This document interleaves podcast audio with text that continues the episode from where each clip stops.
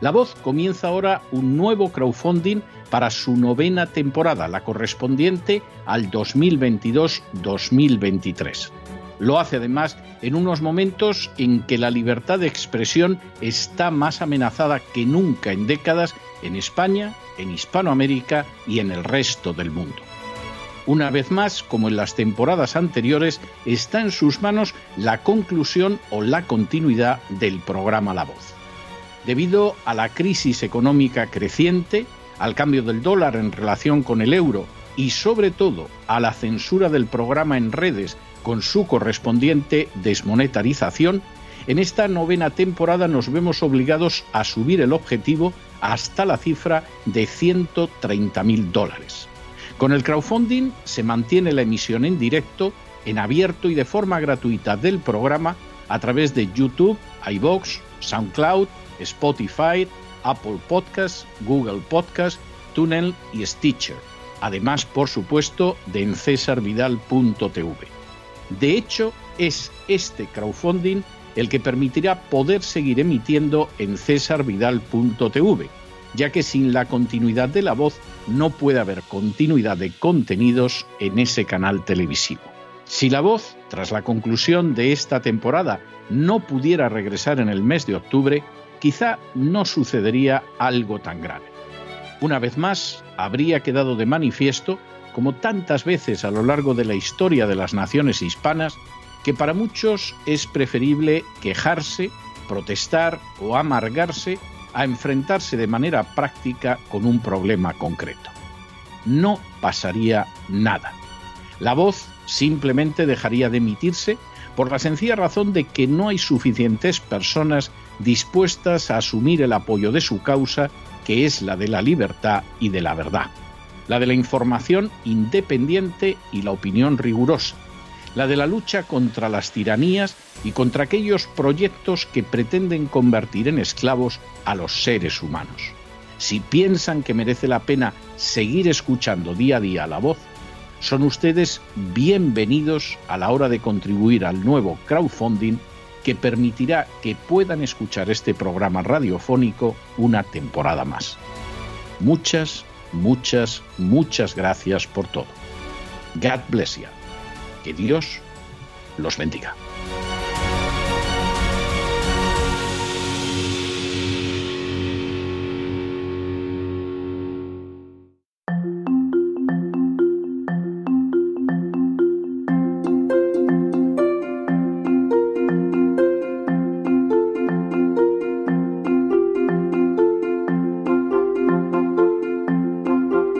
Palabras al aire con Sagrario Fernández Prieto.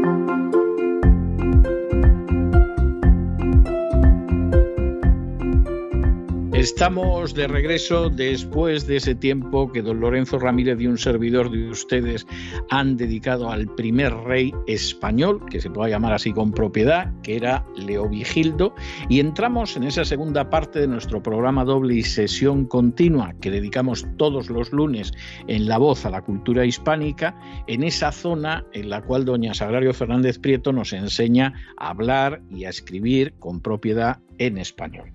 Bueno, pues ya ha llegado doña Sagrario. ¿Qué nos trae usted esta noche? Muy buenas noches, don César.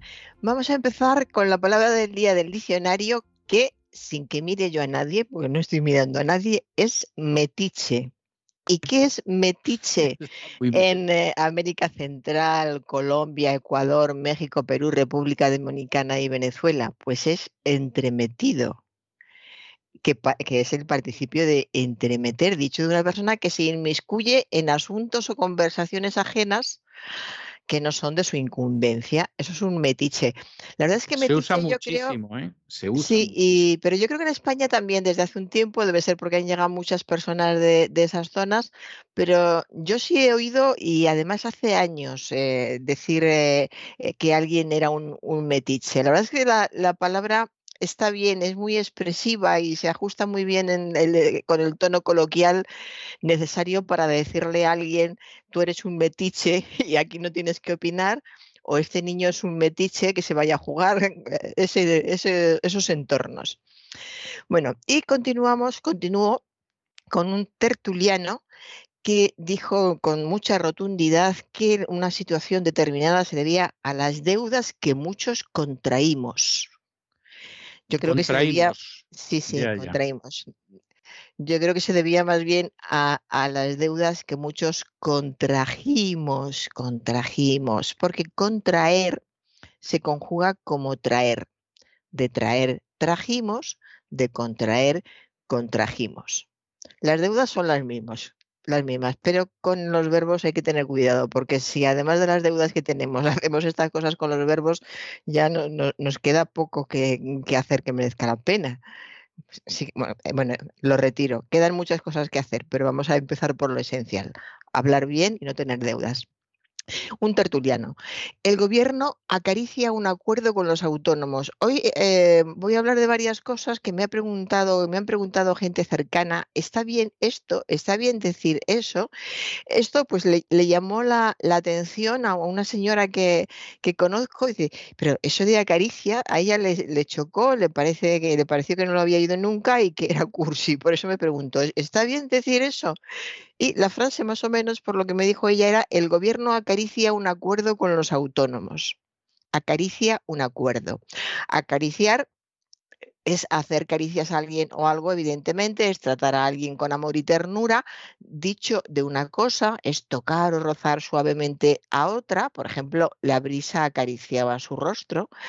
Y también es pensar en conseguir algo, como una idea, un proyecto, por ejemplo, acariciar un deseo o llegar muy cerca de algo, acariciar el éxito, acariciar la victoria, acariciar un acuerdo, que es la, la forma en que se utiliza en la frase de, inicio. De modo que sí, es completamente correcto. Es verdad, no sé si se usa mucho o a lo mejor se usa, se usa con tanta naturalidad que no nos damos ni, ni cuenta, pero vamos, a mí no, no me choca en absoluto. Acaricia un acuerdo con los autónomos. Lo que pasa es que en este estado de crispación y de, situación difícil que vivimos, pues que se hable del gobierno, acuerdo y autónomos, parece que ahí la palabra acariciar está fuera de contexto, pero no, es, es correcto, claro que se puede decir. Y lo que no se puede hacer, algo que no se puede hacer, es usar el infinitivo en lugar del imperativo. Eso está muy mal y no es la primera vez que lo hemos comentado. Y hoy traigo tres ejemplos, tres ejemplos que he cogido en estos días. Permitirme que empiece. Dejar que me explique. Decirme que es una broma. las tres frases son de tres tertulianos diferentes ya se sabe, le, sonarán a usted todas, permitirme que empiece porque no se dejan hablar unos a otros. Cuando va a empezar a hablar alguien que no conviene, eh, le tapan. Dejar que me explique porque ha dicho algo que ha resultado eh, polémico y no le dejan que se explique. O decirme que es una broma cuando se entera de algo que no ha sabido hasta que llegó al plato. Bueno, pues todo esto está muy bien, pero hay que utilizar el imperativo. Permitidme que empiece, escrito con D. Dejadme que me explique o dejad que me explique, acabado en D. Decidme que es una broma, con D en decidme. Decidme que es una broma. Eh, esto hay que fijarse en, ello, tener un poquito de cuidado porque es algo que se dice mal muy a menudo y es una de esas palabras, eh, una de, uno de esos errores que indica mucho hasta qué punto se han, se han abandonado ciertos, ciertos estudios, ¿no? porque el imperativo estudiarse se estudiaba y todos lo tenemos claro, entonces no hay que caer en estos errores tan, tan vulgares. Y ahora una palabra que se escucha mucho últimamente, yo la escucho muchísimo, hasta ha empezado a resultarme molesta. Estaban hablando del nuevo CEO de A3 Media. Es muy común. Es muy, común. Mucho, mucho, sí, ya, ya, lleva un tiempo, pero yo ahora llevo una o dos semanas que parece que están recolectando CEOs en aquí, todas partes. Aquí, aquí además, aquí me refiero a Estados Unidos, entre los hispanos dicen el CEO. Claro, lo pronuncian como en inglés. Entonces te dicen, bueno, el nuevo CEO de Apple es... Bueno, vale, vale. Ya es discutible lo de CEO, pero, pero lo de CEO, en fin. Mm, en fin, Lo de CEO, en fin, efectivamente. Pues eh, CEO, que aquí también lleva, lleva tiempo, lo que pasa es que hay días que si lo escuchas mucho, pues te hace apuntarlo y lo tienes más, más presente. CEO simplemente es un director general o un consejero delegado. Director general valdría. Pues nuevo director general de A3 Media, que es lo que se ha dicho hasta no hace tanto, quizá un par de años, cuando empezó a, decirse CEO dos, tres como mucho, pero vamos, que director general ni suena antiguo ni moderno, es eh, eh, bastante neutro eh, y todo el mundo sabe lo que es, pues nuevo director general de A3 Media. Sería lo mismo consejero delegado también, es otra alternativa, pero yo creo que director general Mm, suena muy, muy conocido, conocido, muy cercano en el lenguaje de los medios, en el lenguaje empresarial, por supuesto. Así que, nuevo director general de, A3 Media. CEO es una expresión inglesa que eh, es, perdón, es una sigla que se ha formado con una expresión inglesa. La expresión inglesa sería, lo voy a decir mal porque yo el inglés pues no es lo mío, es Chief Executive Officer. Sí, es, es una expresión más americana que inglesa. Por otro lado, totalmente comprensible en el mundo en el que vivimos, claro. Claro. De modo que, eh, pues eso es una, es una, es una sigla y no hay, no hay por qué utilizarla, porque la traducción mm, directa pues eh, sería eso, sería, mm, o no directa, sería director general, eh, director ejecutivo, en fin, director general es completamente habitual todavía y lo ha sido durante mucho tiempo, no viene a cuento de nada esto del CEO, que además se ha extendido pronto a los más adultos, empezaron los jóvenes y ya se está extendiendo a los más adultos por, por, esa facilidad que tenemos para adquirir del lenguaje todo lo que sea más breve y más, y más rápido. Es curioso, pero eso es, una de las características del lenguaje, la llamada economía del lenguaje que tanto, eh, de la que tanto hablaba el querido Chomsky de, nuestra juventud, de la mía por lo menos. Entonces, eh, esto sigue funcionando de forma instintiva. Es cierto que todos los hablantes tienden a utilizar las palabras que son más cortas o las expresiones que son más rápidas. Entonces, este CEO se explica por eso y, porque además suena moderno, como me ha dicho a mí alguien, suena moderno, ¿no? Es que si dices eh, director general parece que suena de otra época y es más ampuloso. El CEO está mucho mejor, o sea que, pero vamos, que no hace ninguna falta decir CEO, director general y está muy bien. Un tertuliano. Intento no ser maledicente. Esto me lo han preguntado también. ¿Esto de maledicente es eh, correcto? Pues sí, maledicente procede del latín maledicens, maledicentis, que incurre en maledicencia, propio de una persona maledicente. Y es correcto. Y también es correcto, que de ahí vienen las dudas, maldiciente, no malediciente, ¿eh? ¿no? Malediciente no es correcto maldiciente, de maldecir, que maldice, detractor por hábito. Así que tanto maledicente como maldiciente son correctos. Lo otro no lo vuelvo a decir para que no haya más confusión. Y proceden de eh, maledicencia, que es la acción o hábito de, de maldecir. Continúo con una eh, tertuliana mm, que sinceramente no sé qué quería decir, pero claro, tuve que apuntar lo que dijo. ¿Cuántos alcaldes distintos hay en esta España nuestra que nos recorre? Que nos recorre. España nos recorre. España nos recorre. Sí, me recordaba que así que cantaba, se la piel o algo así, ¿no? ¿Cómo se llamaba aquella cantaba España? Eh, camisa blanca de mi esperanza. Camisa blanca de nuestra esperanza. Sí, pues me recordaba aquello cuando aquella canción cuando lo escuché. Yo creo que a lo mejor quería decir que me recuerda más a aquella que decía aquello de España huele a pueblo. Es, que esto huele a pueblo, pero la letra huele a la otra. Pues, ¿cuántos alcaldes distintos hay en esta España nuestra que nos recorre? A lo mejor quiso decir que nos traspasa, que nos atraviesa, que surcamos, que atravesamos. A lo mejor eso, que recorremos, pero que recorremos nosotros, no España que nos Claro, por lo otro ya no sé, es demasiado poético, no bueno poéticamente, pero poético sí, porque es la idea de que España está dentro de nosotros recorriéndonos, lo cual ya es un peso bastante insoportable. Así que debe de ser algo así como esta España nuestra que nos traspasa, nos atraviesa, eh, que surcamos, que atravesamos, que nos duele, que se diría poéticamente. En fin, continúo con un rótulo de televisión, fíjese. Pues em, el rótulo de televisión dice, Montonera en el encierro de Gipuzca. Montonera, que es lo vamos a comentar, Montonera y Gipuzca escrito con G-I, no escrito con G-U-I, G-I-P-U-Z-K de kilo A. Montonera, eh, pues eh, es, un montón, una gran cantidad de, algo. Es una palabra que no se utiliza en, España, se utiliza en Argentina, en Bolivia, en, otras partes de la América hispana. Uruguay, Venezuela, Perú, etc. Y significa grupo o pelotón de gente de a caballo que intervenía como fuerza irregular en las guerras civiles de algunos países sudamericanos.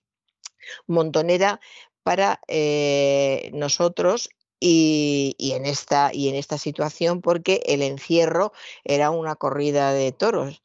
Entonces eh, era una fiesta, no tiene ningún eh, matiz militar. Así que no tiene ningún sentido aquí lo de montonera. Quizá sería amontonamiento, tumulto, quizá sería lo mejor, tumulto en el encierro, aglomeración en el encierro y la palabra coloquial que más eh, se hubiera utilizado es apelotonamiento. Entonces la gente se apelotonó en la entrada, todavía se oye a veces cuando hay un concierto en, un lugar muy grande donde va mucha gente y hablan de que mucha gente se apelotonó en la entrada y que hubo, hubo problemas, etc. De modo que una, una, de estas posibilidades, amontonamiento, tumulto, aglomeración o apelotonamiento. Apelotonar, que es formar pelotones. Y luego eh, está este Gipuzca, porque según lo escribieron en el rótulo, habría que leerlo Gipuzcoa. Tenemos. Eh, seguramente.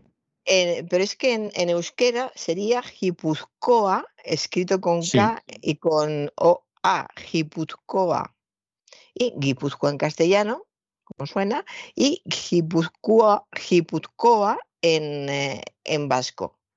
Entonces, de cualquier forma, no, no está bien escrito y yo creo que es, eh, pues bueno, una de las consecuencias de empezar a escribir un, idioma nuevo, nuevo, que no tiene tradición, no se ha hablado en casa eh, de siempre y se empieza a escribir pues, pues mal, porque no se conoce bien. Se defiende en la calle, se defiende hablando, se, se trata de hablar, pero, pero no están las normas ortográficas, eh, léxicas en general, no están todavía asentadas y por eso ocurren estas, estas cosas, que no, no es la primera vez. Lo que pasa es que es difícil. A veces hay frases, eh, cuando hablan en, en, vasco o en euskera, se puede decir de las dos formas, que es difícil eh, averiguar qué es, qué es lo que han dicho. No digo que hablen en vasco, cuando hacen una traducción directa del vasco o del euskera. Hay que estar un rato dando vueltas y como la comunicación suele ser eh, fluida eh, y estas cosas suelen suceder en, en, la calle, no es fácil captarlas. Pero vamos, de cualquier forma, ni, ni lo que decía al principio, ni la montonera ni la Gipuzcoa son, son correctos. Continúo con una colaboradora de radio que eh, se quejaba de, del trabajo que, tenía, porque ella eh, dijo, no tengo el don de la ubicidad. Claro, es que sin el don de la ubicidad, pues eh, mal, trabajas muy mal. tan mal como si te falta el de la ubicuidad. Lo que pasa es que cuando te falta el el de la ubicuidad, como es muy general, nos pasa a todos, no tenemos el don de la ubicuidad, pues ya se sabe y no te encargas de determinadas cosas ni te propones tú para hacerlas. Ubicuidad del latín tardío ubiquitas y este de ubique, que significa en todas partes. Y el significado de ubicuidad es calidad de ubicuo dicho principalmente de Dios, la, palabra que quiere decir que está presente a un mismo tiempo en todas partes, dicho de una persona que todo lo quiere presenciar y vive en continuo movimiento. A mí me ha recordado bastante a mi infancia, porque recuerdo algunas madres que decían, pero tú qué te has creído, que yo tengo el don de la ubicuidad. Y es de esas eh, frases que escuchas a las madres y que no les das mayor importancia, entendías muy bien lo que querías decir, que no podían estar en todas partes y no podían resolverlo todo, pero no te preocupabas más por, eh, por la frase en sí. No, hacía mucho que no la escuchaba. Y eh, escuchado en la entrada de un cine. No sabía si iba a venir. Ella es muy esporádica y nunca sabes lo que va a hacer que claro, cuando una mm, persona es esporádica, pues, si quedas con ella ya sabes lo que te claro. Pues que igual viene, igual no viene, porque ella es esporádica, eh, es impulsiva, es espontánea. Porque esporádico, dicho de una cosa, es que es ocasional, eh, que no tiene antecedentes consiguientes. Eh, dicho de una enfermedad esporádica que no tiene carácter ni endémico ni epidémico, y dicho de una cosa esporádica que es ocasional. Eh, de modo que no sabía si iba a venir. Ella es muy, hubiéramos dicho, impulsiva, ella es muy espontánea, algo, algo parecido. Y eh, ahora voy a comentar algo que quiere saberlo el, niño de una amiga y los niños de las amigas son sagrados. Lágrimas de cocodrilo, porque el niño está convencido de que los cocodrilos lloran. Eh, a veces pasa con los cuentos infantiles, con muy buena intención, entretienen al niño contándole cómo lloraba aquel cocodrilo porque le había pasado algo y el niño se queda convencido de que los cocodrilos lloran y luego ve un magnífico reportaje en televisión eh, donde hacen una alusión a las lágrimas de cocodrilo en broma y el niño entonces ya sí se queda totalmente desconcertado. Así que vamos a explicar por qué se dice lágrimas de cocodrilo. Las lágrimas de cocodrilo son las que vierte una persona fingiendo un dolor que no siente. Eso se dice muy a menudo. Esas lágrimas eran de cocodrilo, o sea, que no era verdad. Y también, por extensión, a cualquier manifestación de, dolor que sea fingida. Como por ejemplo los, los niños cuando hacen que, que, lloran para que los veamos, pero en realidad no, no nos lo creemos porque no están llorando. Y en el Tesoro de Covarrubias todas las explicaciones del Tesoro de Covarrubias son maravillosas, porque el Tesoro de Covarrubias se escribió en 1611. Es decir, que no había los conocimientos generales que había que hubo después y que hay ahora. Pues dice el Tesoro de Covarrubias que el cocodrilo tiene un fingido llanto con que engaña a los pasajeros que piensan ser persona humana, que piensan que el cocodrilo ese llanto es de una persona humana, afligida y puesta en necesidad. Y cuando ve que llegan cerca de él, los acomete y mata en la tierra. Eso es lo que dice el tesoro de Covarrubias. Caramba con el cocodrilo. ¿eh? Los hay. Qué, mala entraña tiene el cocodrilo. Malo y, además retorcido, ¿eh? Porque hacer como que llora eh, para que la gente. Eh, mm, hombre, lo hace bien, porque a ver si los conmuevo y se acercan y entonces. Bueno, pues fíjese, Mateo Alemán en Guzmán de Alfarache dice no tiene fundamento, alguno lo que se dice del simulado llanto del cocodrilo. Mateo Alemán es que era muy suyo y le gustaba mucho aclarar las, las, cosas. Y esto lo dice en el Teatro Crítico un siglo después, en 1726. O sea que un siglo después ya alguien que empieza a decir, eso que se dice del cocodrilo no es cierto, ¿eh? 100 años tardaron don César. En realidad parece. Tiene cierta lógica, porque tampoco había un trato con el cocodrilo tan cercano como hoy en día. Era, la época en que se viajaba a las Indias, por ejemplo. Sí, pero yo No sé si muchos de los que tuvieron trato con el cocodrilo regresaron para contarlo. También es verdad con el caimán. No, creo... en el último momento gritaban, decid que llora, decid que llora. Pero no le entendieron. Bueno, pues en realidad parece ser que el cocodrilo solo gime o lagrimea cuando bosteza, cuando bosteza de aburrimiento de oír decir que llora debe de ser, cuando bosteza o cuando se aventura en el mar y entonces lo hace para eliminar la sal. Pero nosotros, cuando simulamos estar tristes, nos siguen diciendo que lloramos lágrimas de cocodrilo. Así que ya queda explicado lo de las lágrimas de cocodrilo y, y con esto ya he acabado, don César. No, no, no, me parece, me parece estupendo, es fantástico todo lo que ha contado usted del cocodrilo. Bueno, yo la voy a dejar hoy con el rock del cocodrilo. El Crocodile Rock. Sí, sí, porque es que me lo estaba poniendo usted muy fácil con el cocodrilo y en fin, para también para limpiar un poco la imagen del cocodrilo, que yo creo que ha quedado muy tocada en toda esta historia, pues porque cuando no llora es bailón.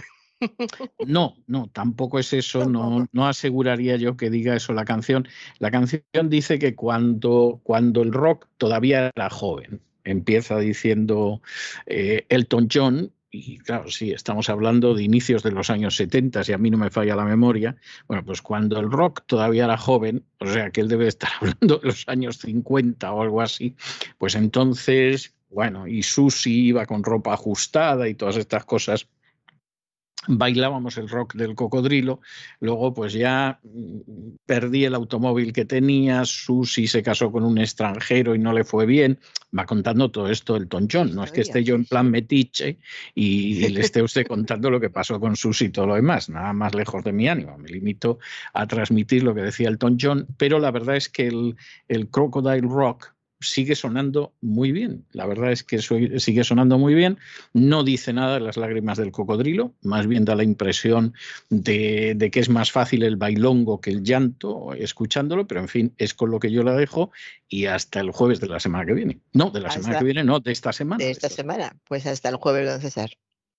Y con este ritmo electrizante del rock del cocodrilo de Elton John, hemos llegado al final de nuestra singladura de hoy del programa La Voz. Esperamos que lo hayan pasado bien, que se hayan entretenido, que hayan aprendido una o dos cosillas útiles y los emplazamos para mañana, Dios mediante, en el mismo lugar y a la misma hora. Y como siempre, nos despedimos con una despedida sureña. God bless you. Que Dios los bendiga. El programa La Voz es una producción de Artorias Incorporated y al amparo del derecho a la libertad de expresión no se hace responsable de las opiniones vertidas en el curso del mismo.